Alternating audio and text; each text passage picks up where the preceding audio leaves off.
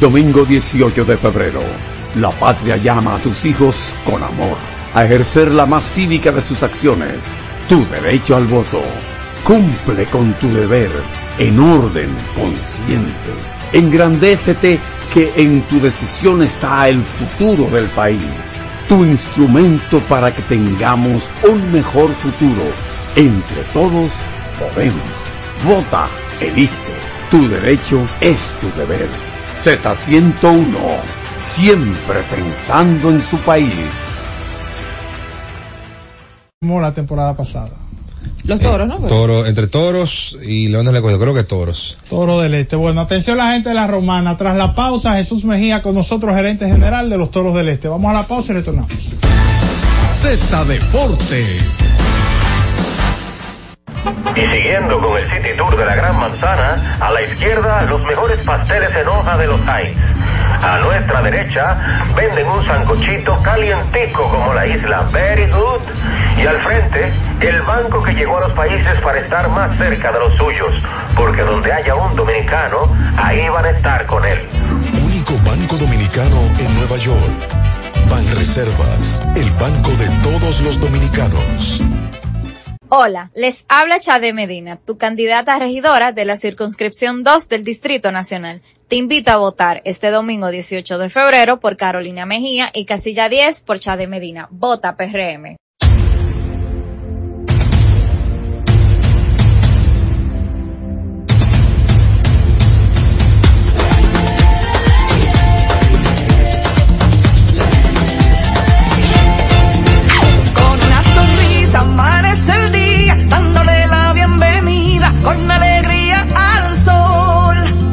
Nuestra gente se lanza con valentía a brindar a los viajeros su mejor sonrisa.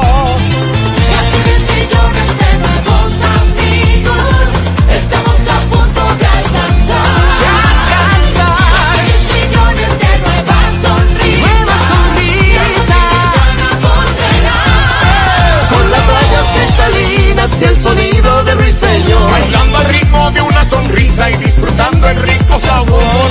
Que se intensifica con la alegría. Que marcamos en cada momento. El amor y la pasión siempre presente. Y el dominicano con su deseo creciente. que nos hace grande el número uno, una potencia latente. Para que tus hijos no pierdan el ritmo, para que tu reina no se quede atrás, para que sigan tirando pa'lante. Recibe tu bono a mil por la educación de mil pesos por estudiante vía código SMS a través de remesas Banreservas que podrás canjear en cualquiera de sus oficinas comerciales y que tus niños reciban el empujón que necesitan para terminar este año escolar como estrellas. Más información en bonoamil.gov.do. Ministerio de Educación de la República Dominicana. Escucha y disfruta la mejor música. Maridani Hernández, te ofrezco.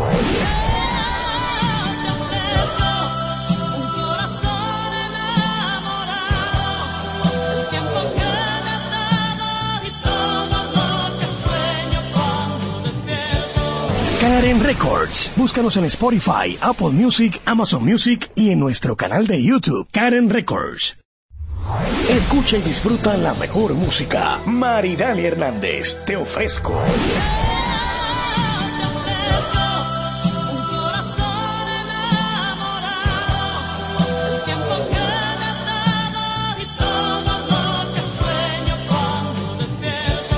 Karen Records. Búscanos en Spotify, Apple Music, Amazon Music y en nuestro canal de YouTube, Karen Records. Disfruta la mejor música de merengue. Cumandé, los hermanos Rosario. Yo no sabía que usted bailaba,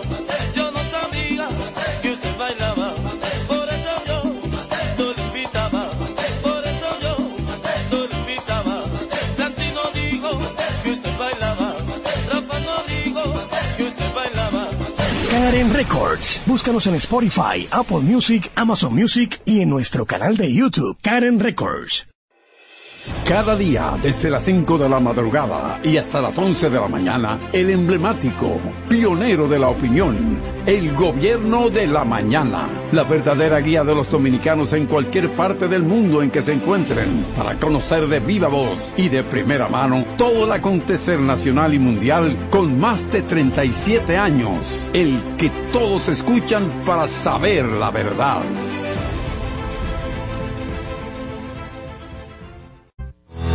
La Z101 nuestras redes sociales activas siempre. Twitter, Instagram, Facebook y YouTube. La plataforma más completa. Se dijo en la Z. ¿Lo viste en la ZTV? Créelo que así es. Conéctate por Instagram escribiendo arroba Z underscore digital. Si prefieres participar comentando, hazlo por Twitter en arroba Z101 digital, por Facebook Z101 digital o nuestro canal de YouTube. Suscríbete a la red que más te guste y en tu radio nuestras frecuencias compartidas Z101.1, 101.3 y 101.5. Quédate conectado con la Z, cada vez más cerca.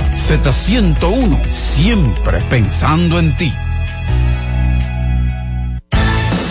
Z Deportes.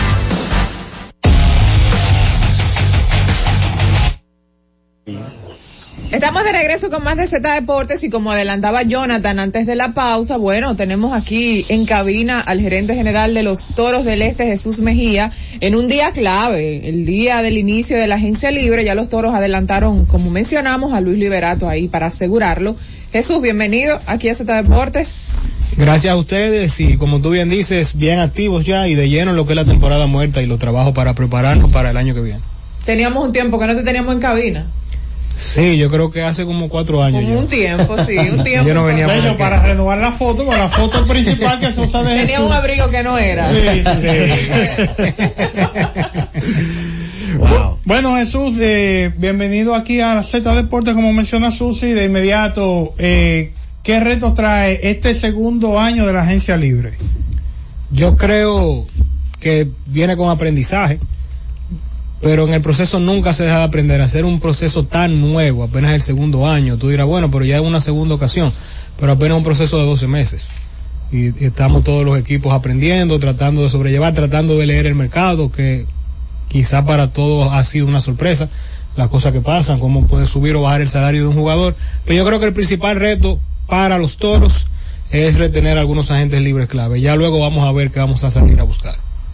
Perfecto. El hecho de la designación de José Offerman, ¿por qué tú entendías, o ustedes entendían, porque son un equipo de operaciones, ese perfil encajaba para dirigir a los toros? La situación del equipo. Para nadie es un secreto que nosotros estamos en una situación difícil.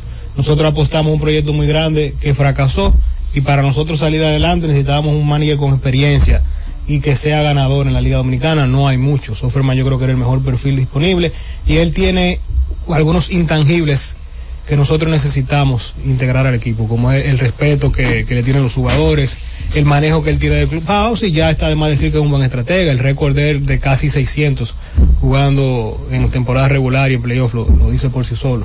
Y se habla mucho de Offerman, pero yo no quiero hablar de Offerman sin mencionar la figura de Carlos Feble, que va a ser muy clave para nosotros. Yo creo que es una combinación letal la de ellos dos por la experiencia que traen y la combinación del béisbol moderno que trae Febles a la mesa.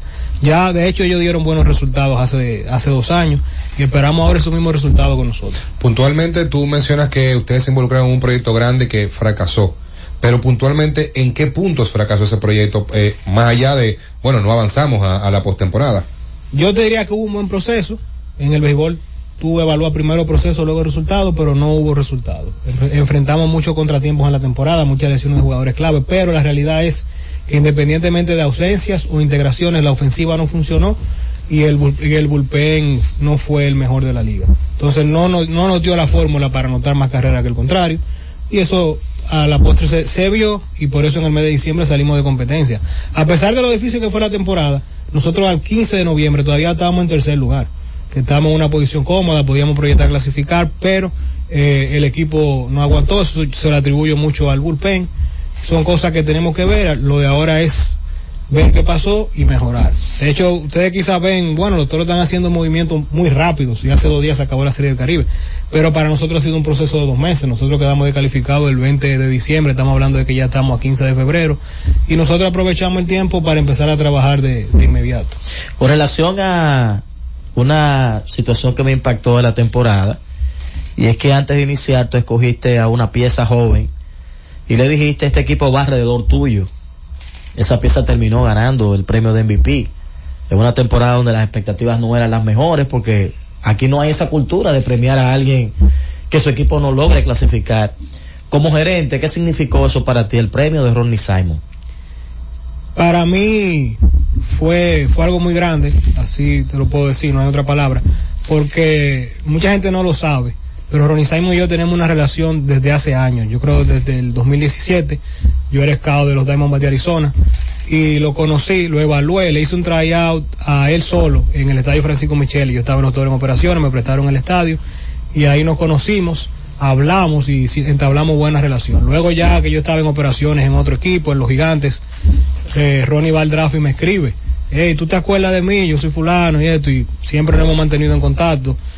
Eh, no lo seleccionamos en esa ocasión en el draft para, para, para el equipo de los gigantes, pero siempre mantuvimos esa relación. O sea, cuando yo llegué a los toros ya teníamos esa familiaridad, una relación gerente-jugador, una relación también, no solo profesional, también de amistad. Y él es un joven muy abierto y como me tiene tanta confianza, siempre hablábamos, él tenía el sueño de ganarse el novato del año. No sabíamos hasta octubre que él no calificaba para el novato del año. Entonces yo no sé si él lo ha contado en alguna entrevista. Cuando revisamos las reglas, él me dice, mi jefe, no podemos. Yo dije, no te apures que tú te vas a ganar el MVP. Sí, Vamos ahora por el contó, MVP. sí, sí. Y así mismo fue. Pero nos llena mucho de satisfacción, a pesar de que fue una temporada mala en términos de resultados para el equipo, si hay premios individuales que uno tiene que, que valorar. No solo ese, también el premio de Pablo Espino, que fue pitcher del año. Sí. Eh, Jesús, la gente en la romana, eh, como que lo agarraste fuera de base, moviendo a Jamaico Navarro. ¿Tú, tú has sentido eso? Porque como que Jamaico parecía que, no iba a, que iba a terminar ahí en los toros. Y de repente, pan en el Es como que movieron el alcalde. No, pero ¿y qué pasó? Es así, es así. Yo sé que ese cambio sorprendió no solo a los fanáticos de, los Roma- de la romana, sino a los fanáticos de, de todos los equipos, por lo que significa Jamaico para la franquicia y, y para los fanáticos de la romana, independientemente de donde él esté ahora. Pero nosotros entendíamos que él había cumplido ciclo en el equipo y que nosotros estamos en necesidad de renovar el núcleo de nosotros. Para lograr resultados diferentes tenemos que hacer cosas diferentes. Nosotros entendíamos que ese era un cambio que teníamos que hacerlo, no porque nosotros queríamos cambiar a Jamaico, sino porque nosotros identificamos temprano a Sandro Fabián como un jugador adquirido. Porque es un jugador de poder, es un jugador que es joven, pero que tiene que jugar en la liga, está en una etapa de disponibilidad, 25 años, jugador de AAA, y va a estar disponible la temporada completa. Te diría honestamente que Sandro Fabián está en una lista desde el 20 de diciembre eh, como pelotero adquirir para los Toros del Este. Se dio la oportunidad y la aprovechamos. Jesús, en el caso de lo del Luis Liberato, ya dentro de la nota hay declaraciones tuyas donde decía que el jugador era clave para las aspiraciones del equipo. Sí, claro. Este año, bueno, esta temporada y lo que están por venir, ¿qué otros jugadores claves nos pudiéramos adelantar o nos podrías adelantar que pudiera permanecer con los toros que están en ese proceso ya de agencia libre? Realmente nosotros no tenemos tantos agentes libres ahora mismo nuestros, son seis, yo creo, la lista de los toros. Y nosotros, nosotros tenemos planes de retener los seis al día de hoy. Oh, perfecto. Es decir que, oye, no se va a mover mucha gente, parece. No. Es recio. Eh, eh, eso sí es, eh, y, y te lo pregunto ya que tú viste el primer proceso de, de- de agencia libre y ahora en este segundo. En esa primera etapa hubo ciento y tantos de peloteros que eran elegibles para la agencia libre. Este es aproximadamente 50. ¿Qué lecciones de ese primer proceso tú trajiste para este segundo? Yo creo que aprovechar lo reducido que es la lista para identificar mejor qué, qué queremos. Yo no diría que una lección, sino el proceso de la temporada pasada nos puso en un lugar diferente para esta temporada. Quizá no tenemos que ser tan agresivos para llenar el roster de profundidad, porque tenemos jugadores que firmamos el año pasado que nos garantizan estar el primer día del año que viene. Dígase Anebri Tavares, dígase Wester Rivas, dígase Gustavo Núñez, son jugadores que ya no tenemos que salir a buscar, que el año pasado nos provocaban o salir a buscar un agente libre, o buscar un cambio, o salir a traer un importado para esa posición. Ahora tenemos como un núcleo más estable y eso nos va a permitir a nosotros quizá no solamente atacar la agencia libre, sino hacer transacciones grandes como la que hicimos con Jamaico Navarro. Nosotros queremos, por ejemplo, bateadores de poder. Si nosotros conseguimos dos bateadores de poder en transacciones, quizás no necesitamos buscarlo en la agencia libre. Pero yo creo que el aprendizaje, básicamente, es que es un modelo nuevo que tenemos que sentarnos los seis equipos a, a ver cómo reestructuramos algunas cosas. Dígase el tema de la de compensación, catalogarlo a gente libre en agente libre A, B y C, quizás colocarlo un poquito más parecido a lo que es en grandes ligas. ¿Cómo, ¿Cómo se le explica al fanático? Porque si tú lo miras desde el punto de vista, eh, si tú lo analizas a profundidad, estamos hablando de un equipo que tuvo al pitcher del año al MVP. O sea, por lo general, el equipo que tiene al pitcher del año al MVP, uno espera que esté mínimo en la final. En la pelota dominicana ha sido así. Y que ese equipo que tuvo el MVP y el pitcher del año no puede estar en el playoff. ¿Cómo se le puede traducir eso al fanático, a la gente que lo comprenda, que lo pueda palpar? Porque te repito, hasta uno que ha seguido el juego tantos años, si a mí me, pre- me, pasan el, el listado de los premios y me dicen, ok, mira, estos fueron los que ganaron los premios, ahora dime, sin ver la temporada, cuáles fueron los que se quedaron y lo más probable es que yo no diga, todos se quedaron fuera del playoff. Sabes que ese ejemplo del MVP, el pitcher del año, a mí no me gusta mucho porque me recuerda mucho a los angelinos. Ah, sí. En, gra- en grandes ligas. Eso es algo que hemos debatido nosotros en operaciones. Pero yo creo que la lección es que no importa qué tanto talento tú tengas, si no está bien distribuido o si las piezas estructuradas no funcionan. Eso fue lo que nos pasó a nosotros. Ahora, dentro de lo negativo hay cosas positivas. Si tú tienes esos jugadores, porque tú tienes talento. Y cuando tú tienes talento, tú estás a ley de uno o dos ajustes para ser un equipo ganador. Yo creo que eso es lo que tienen que llevar los fanáticos. Tú mencionabas algunas cosas que eh, en la respuesta que le dabas a Recio, que le mejorarías al sistema agencia libre. Ahora mismo yo diría que la prioridad debe ser crear un sistema de, de compensación. Pero algo justo, profesional, yo no diría que, por ejemplo, quitarle un pick a un jugador, a algún equipo que firme un jugador, sino crear la figura de los picks de compensación. Eh, por ejemplo, yo pierdo un agente libre, Luis Liberato, que ya lo firmamos, ponerlo a él de ejemplo. Lo pierdo a Luis Liberato en la agencia libre, entonces yo me gano un pick entre la primera y la segunda ronda. No quitarle un pick a otro equipo. Pero lo principal para mí ahora mismo es la fecha. La fecha no, no es práctica, sobre todo la fecha para tú negociar con los jugadores de tu propio equipo. De hecho, el reglamento no prohíbe que tú hables con los jugadores de tu equipo en la temporada. Para mí, tú de- puedes hablar con los jugadores de tu equipo fuera de temporada o en temporada y proponerle el- la figura de la extensión, tipo Grande Liga. Para mí eso es lo más importante ahora mismo. Y en el caso particular, pues, de, de otros equipos que hablan con los jugadores del tuyo, eh, ¿no sería también una prioridad establecer reglas claras contra eso? Pero yo creo que eso, el mismo plazo, el mismo plazo ayuda a eliminar eso.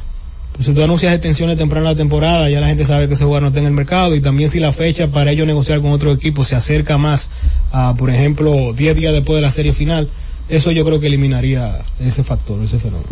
Jesús, con el nombramiento ya de Offerman y de Febles, ¿habrá más cambios en el cuerpo de coaches de los toros? Sí, ahora mismo estamos muy enfocados en la figura del pitching coach. Estamos entrevistando varios candidatos a ver quién es ese perfil ideal. Ya luego del pitching coach sí tenemos un trabajo arduo. Vamos a buscar un coach de control de calidad, un coach de tercera base.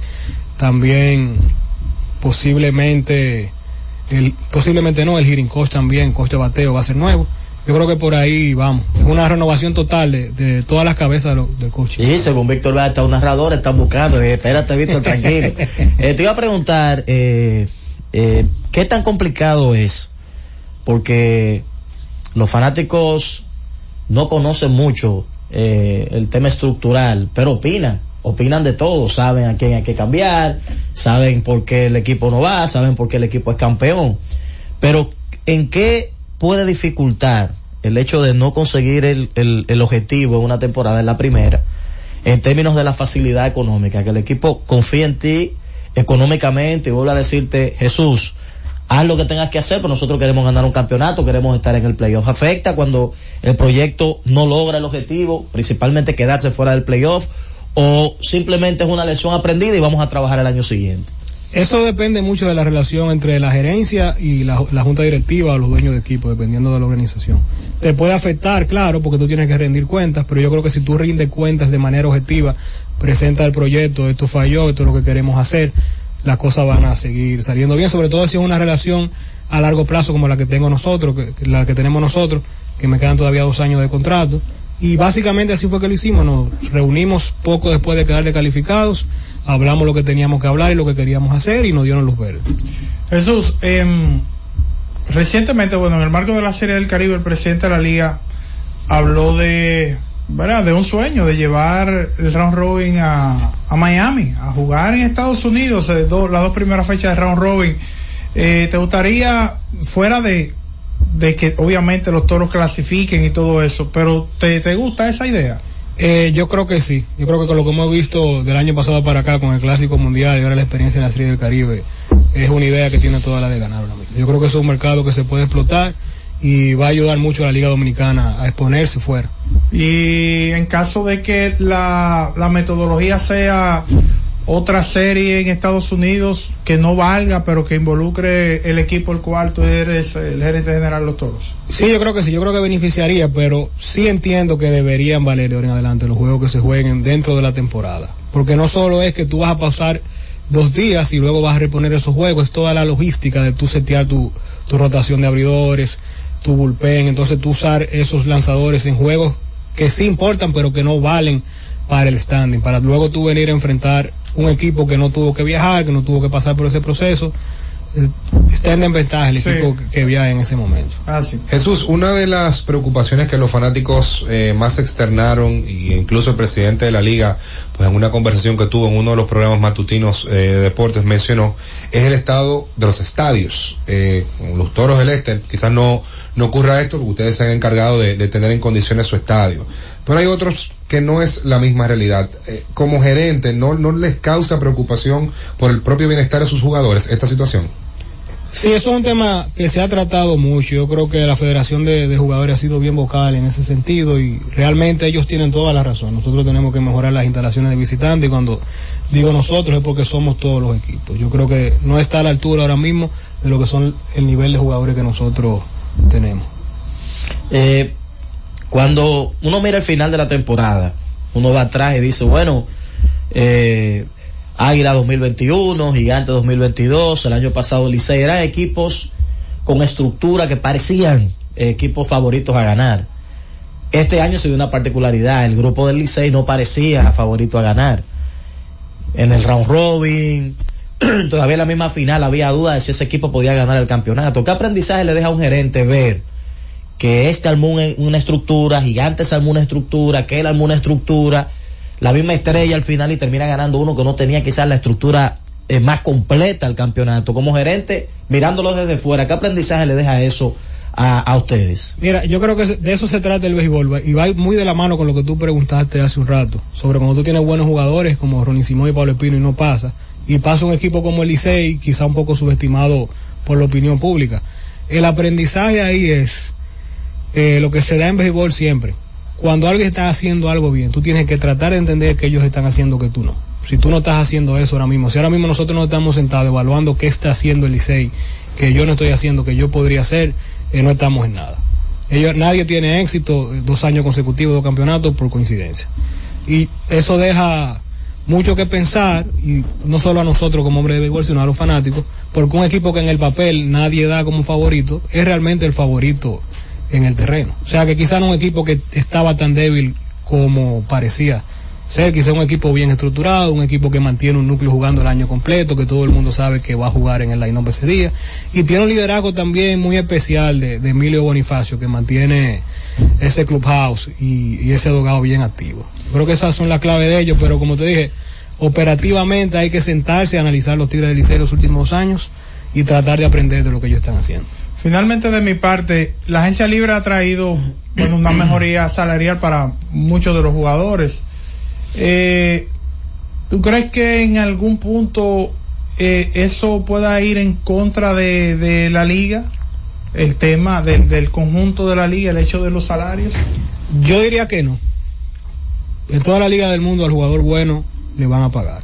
Lo que puede pasar es quizá que el equipo compensen, tenga rosters más reducidos para poder utilizar esos recursos en los jugadores buenos. Pero como te dije, eso va de la mano con el tema de los ajustes, con ajustes que, que se hagan en conjunto contra, en la liga y con la federación para un nuevo acuerdo, esas cosas no van a afectar. Yo creo que la liga va a aguantar lo que viene, obviamente ahora mismo es un proceso muy nuevo que está impactando a los seis equipos, todos estamos aprendiendo, pero la agencia libre llegó para quedarse y va a ser saludable. Yo siempre he dicho que la agencia libre en 15 años la vamos a ver como vimos el draft, como algo que llegó para quedarse y que le trajo buen balance a la liga. Jesús, eh, la temporada pasada estuvo marcada por la implementación de los cambios. De los cambios que se dieron en MLB, que lo pudimos tener aquí en la Liga Sí, Dominicana, claro. el cronómetro y demás, y hubo resultados significativos. Saludas esos significados. ¿Te gusta el tema de la duración más corta, de todos los cambios que se hizo y cómo lo recibieron los jugadores? Porque si bien es cierto que muchos están familiarizados por haberlo visto en grandes ligas, en sistema de liga menor, hay otros que no.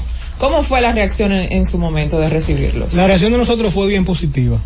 Con los jugadores no tuvimos problemas. Sí hubo problemas quizás para ellos adaptarse. Lo que tú mencionas que no lo vieron en el verano, que quizás jugaron el día que no, no aplicaron esas reglas, pero la gran mayoría sí está jugando en ese tipo de ligas. Al principio esos cambios uno siempre está un poquito renuente, es la naturaleza del ser humano, no se resiste a los cambios, pero el béisbol yo creo que va para el lugar que debe ir. Estamos en una generación diferente, las generaciones que vienen van a ser aún eh, más complicadas para tú captar la atención de ellos.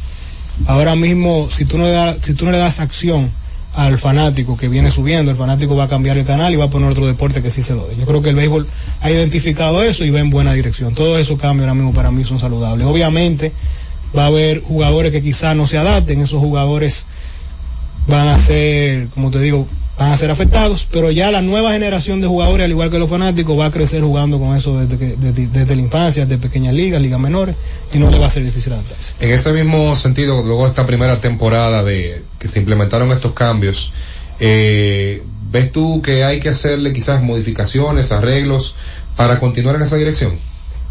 Eh, sí, yo creo que sí, pero hay que sentarse bien, analizar objetivamente eh, todos los técnicos de los equipos, a ver qué se puede hacer para seguir adaptando esas reglas a, a la- a lo que es el béisbol de nosotros y ver también qué van a hacer ellos allá. Tú sabes que hay gente eh, que uno lo ve como activos de la liga. Eh, Susi, por ejemplo, muchos años ya en diferentes equipos. El caso de Jonathan, que ya en la estructura de operaciones tiene mucho tiempo trabajando. El caso tuyo, que fue un proceso escogido, creo que fue el principio, después toros, etcétera, Exacto. gigantes, ahora toros otra vez. Eh, viéndolo de ese modo, como un activo de la liga, cuando tú te separas un poquito y miras hacia allá lo que fue el video de la temporada completa y ves una serie de titanes que mueve casi 100 mil fanáticos en New York, fue un experimento de la liga, una serie del Caribe que regresa a Miami y mueve más de 300 mil fanáticos. Eh, como gerente de uno de los equipos, y vamos a, a decirlo, mencionarlo también, y ver que hay un activo especial que conecta contigo, que es el presidente de la liga, que es tu padre. Ver la liga, dar ese salto en un año, tú cómo lo viviste, cómo, cómo Jesús, como hombre de béisbol y de la liga, puede eh, hablarnos de ese proceso de la liga este año.